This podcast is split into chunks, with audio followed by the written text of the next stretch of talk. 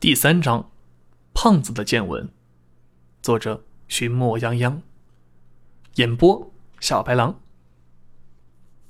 自从眼睛能看见这些花里胡哨的东西，心里总是怀着一种忐忑。从医学上来讲吧，我大概是抑郁了。我常常认为自己出现的是幻觉。我能看的东西，看见别人而看不到，难道不应该是幻觉吗？恢复的差不多了之后，我又回到城里。回到师傅那里，其实主要是来散散心，排遣一下自己心中的抑郁。毕竟在家里，大多数的同龄人都为了自己的目标，要么去学校学习，要么去学校泡妹儿，要么去学校开阔一下眼界。能跟我在一起说话的，手指头都掰不出来几个。到了城里，能和胖子说说话，虽然总是感觉他好像欺负我，但是又想想他总会帮你很多，教你很多，就感觉哎，这个人还不错。嗯，愿意跟他在一起。胖子比我大六岁，今年二十四。没玩到一起时，感觉这人不怎么……哎，不，不行，不行啊，不太怎么样。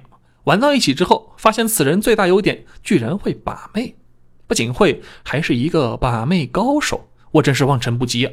跟他在一起玩，对于我最大的私心就是看他如何把妹啦。来到城里之后，我发现我能看到的花里胡哨越来越少。我想，这应该与心情有关。胖子时不时在身边开点玩笑，尤其是这件事故以后，我感觉胖子这个人是越来越好，主动帮你干活，主动教你东西，我是很开心的。同样，师傅对我也很好，时不时的呃吩咐师娘炖点排骨什么的给我补补身子，还对胖子说：“这个是沾了我的光，得好好感谢我。”胖子也很会说话，哎，谢谢丹哥。出了这样的事儿之后。师傅再没有让我去干关于空调的任何活，即使去干，也总不让我碰手。他说：“维修空调无非就那么几个毛病，要不是室内机器坏了，要么是室外机器坏了，要么是空调缺了氟利昂，你专心学习修电视就行了。”之后又高谈阔论了一番县城里的维修电视市场。原来的老旧电视已经落伍，学习维修这个已经赚不了钱了。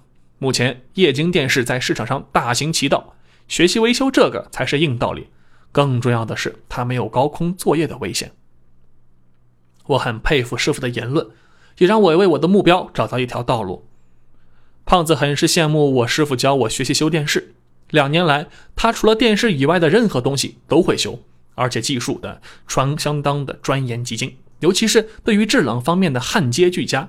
比如啊，冰箱换个压缩机，换了之后的焊接口是非常漂亮的，跟原厂一模一样。师傅告诉我，这些都不算什么技术，因为这些东西是最简单的，只有修电视最难。胖子就苦于学不会修电视而苦恼。胖子常常被师傅安排出去修空调，而我常常被师傅留下来传授我修电视的技巧，教我认识各种的常见电路。胖子很不满足这样的现状，总是以人少缺少为由，常常将我挑给他使唤，还做出庄严承诺，绝对不让我进行高空作业。一天，我们去隔壁的小区维修空调，我背着各种工具，而他则是嘴里叼着烟。为了让我能听话的背工具，他还说：“你又不能高空作业，玩命的活我来，出点力的你来。”我感觉这个真挺危险的，所以也乐意背。不过心里也一直嘀咕：他怎么不会摔个狗吃屎呢？进了小区里，看见里边好多警察拦着人不让前行，听旁边的人说发生了命案。在这个小县城里发生命案，可真是人心惶惶，总是盼望着警察能够抓出凶手，让老百姓能够安心太平。胖子是一个极爱凑热闹的人，看见有热闹，跟是要了命一样，非得凑到跟前看个明白。在这重大警力的维护下，他也一如既往的热爱着自己的习惯，对我说道：“反正咱们也进不去，修不了东西，就好好看看热闹吧。你在这等我，我去看看。”哎，你从哪儿进去啊？我在想，这么多警察，你从哪儿进去啊？而胖子呢，就是笑了笑，离开人群，还不是往小区里面走。我想，这小子不会把我扔在这里，去找个地方偷玩了吧？我心里有些不愉快，心想回去的时候一定得让他背工具。不一会儿，这小子被一个身穿黑色制服的警察叔叔给拉了出来。看到胖子这个样子，我急忙拎着工具跑了上去。警察问道：“手机呢？什么手机啊？”胖子还假装聪明呢。你是想进里面待两天？那是我的手机啊，我不知道吗？警察说道。胖子像是一个情人舍不得分手似的，交给了警察手机。警察在屏幕上面滑动一阵后，把手机扔给了胖子。离开前还不忘叮嘱道：“记住这件事，不要对任何人说，要不然我就请你到里面住几天。”胖子连连点头，好一副诚恳的模样。我问胖子：“怎么回事啊？”胖子摇摇头：“那不能说，警察让的。我又不告诉别人。那也不行，说了我得进号子呀。”胖子越是不说，我的心里越是好奇，好像心里有只小猫一直挠你似的。警察在这疯了好久，我们也没修成空调，灰溜溜的就走了。路上，猫挠似的好奇心再次让我问起了胖子，这到底是怎么一回事？胖子悄悄跟我说，他发现小区里那个死人是有问题的。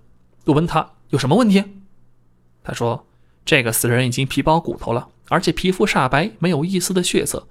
他这个皮肤很新鲜，跟刚刚死了差不多。而且这个人就是曾经他修充空调的主顾，前几天见过这个人，还打招呼了。人还好好的，你不能说胖吧，反正不瘦。